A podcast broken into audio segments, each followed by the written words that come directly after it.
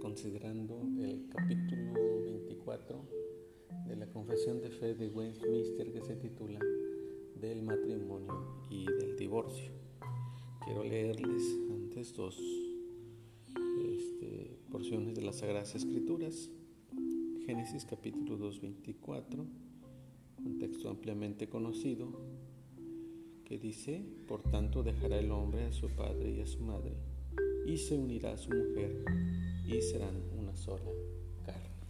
Entonces, el hombre y la mujer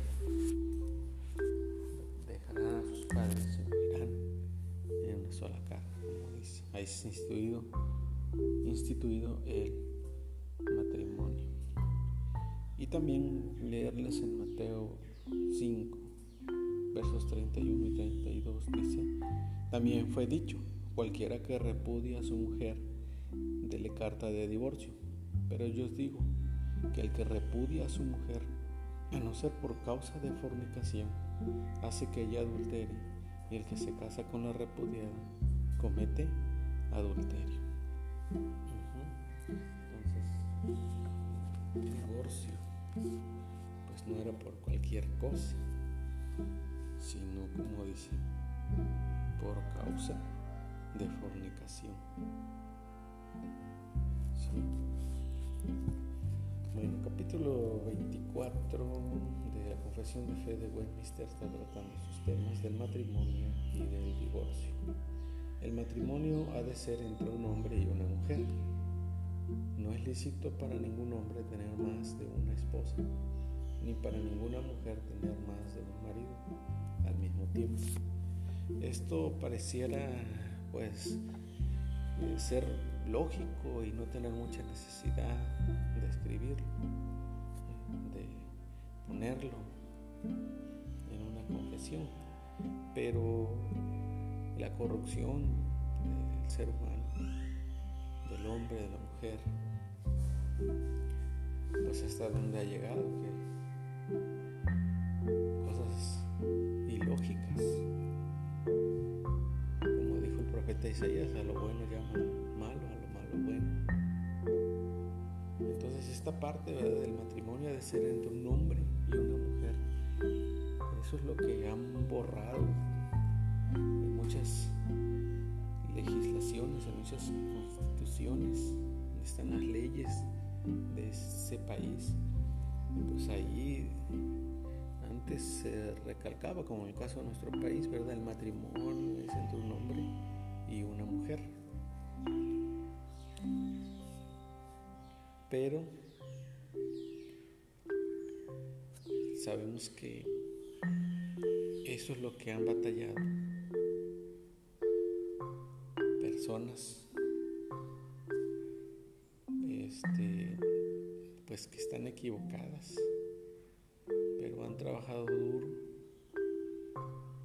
para quitar esas, esas palabras de que el matrimonio debe ser entre un hombre y una mujer. Lo han borrado nada más para que diga, ¿verdad? El, matrimonio es entre dos personas. Por darle un ejemplo. Entonces, con eso eliminar, con eso eliminar la verdadera, el verdadero significado del poder meter sus definiciones de matrimonio, sus aberraciones de matrimonio, de que quieren que el matrimonio sea entre hombre con hombre, mujer con mujer. En varios países pues ya lo han logrado y están logrando, están trabajando, pero esto no es nada bueno. El matrimonio fue instituido para la mutua ayuda del esposo y esposa para multiplicar la raza humana de, por generación legítima y la iglesia con una simiente santa para prevenir la impureza. Entonces es para la mutua ayuda del esposo y la esposa, para que se ayuden mutuamente, no para que se estén poniendo tropiezos, para que estén peleándose, sino es para la mutua ayuda, para que salgan adelante juntos de las batallas de los problemas de cualquier situación que se presente. Es lícito para toda clase de persona casarse con quien sea capaz con quien sea capaz de dar su consentimiento con juicio.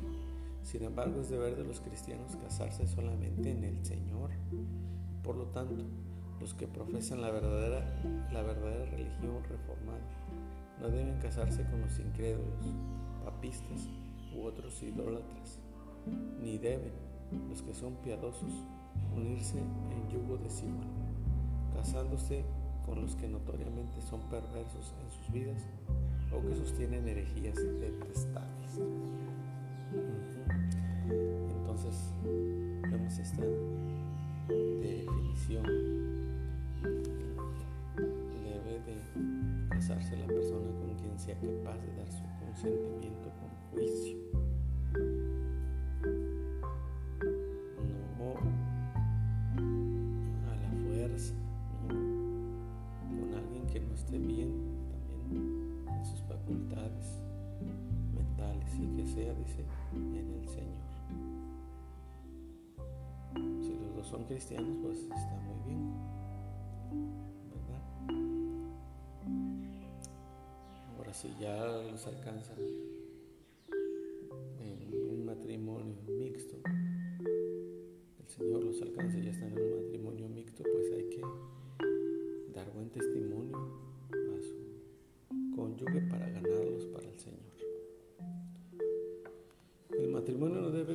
contraerse dentro de los grados de consanguinidad o afinidad prohibidos en la palabra de Dios, ni pueden tales matrimonios incestuosos legalizarse por ninguna ley de hombre, ni por el consentimiento de las partes, de tal manera que esas personas puedan vivir juntas como marido y mujer. Claro que lo que habla la Biblia pues son parientes cercanos, del núcleo cercano. No se lo queremos aplicar, ¿verdad? personas parientes y que son del par hijos del hijo, del hijo, del hijo, y que todos resultaron parientes, porque son hijos del hijo, del hijo, del hijo, del hijo de su pariente. Se está refiriendo aquí a este, personas del núcleo cercano, el núcleo familiar cercano. Entonces, en ese sentido, no debe contraerse dentro de los grados de consanguinidad o afinidad prohibidos en la palabra de Dios el matrimonio. No debe contraerse ¿verdad? con familiares del núcleo cercano. El adulterio o la fornicación cometidos después del matrimonio, siendo descubiertos antes del casamiento, dan ocasión justa a la parte inocente para anular aquel compromiso en caso de adulterio después del matrimonio, es lícito para la parte inocente promover su divorcio. Después de esto puede casarse con otra persona como si la parte ofensora hubiera muerto. Entonces es que tener, hay que tener muy claro, este, no es que una persona cristiana o un matrimonio cristiano no puedan divorciarse. Es el último recurso como dice aquí, este, como dice la palabra de Dios, solamente por causa de adulterio o de fornicación. Solamente por eso entonces es legítimo que la parte inocente, la parte que fue ofendida, pues promueva su divorcio que la fuerza se tenga que quedar o que la fuerza tenga que perder. Y tampoco es que la fuerza tenga que divorciarse. Pues sí existe el perdón, la reconciliación.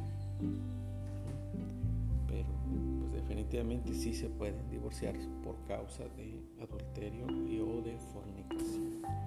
Si hay ya estos asuntos en el matrimonio, pues ya no tiene caso. Ya no quiere estar con la persona, pues ya no se le puede tener a la fuerza, obligarlo. Entonces, este, por eso dijo el Señor, que pues, salvo por causa de adulterio, no de fornicación. Si no es por eso, pues no, no se deben de divorciar. Aunque la corrupción del hombre sea tal que le haga estudiar argumentos para separar indebidamente a los que Dios ha unido en matrimonio. Sin embargo, nada sino el adulterio o la deserción obstinada que no puede ser remediada ni por la iglesia ni por el magistrado civil es causa suficiente para disolver los lazos del matrimonio.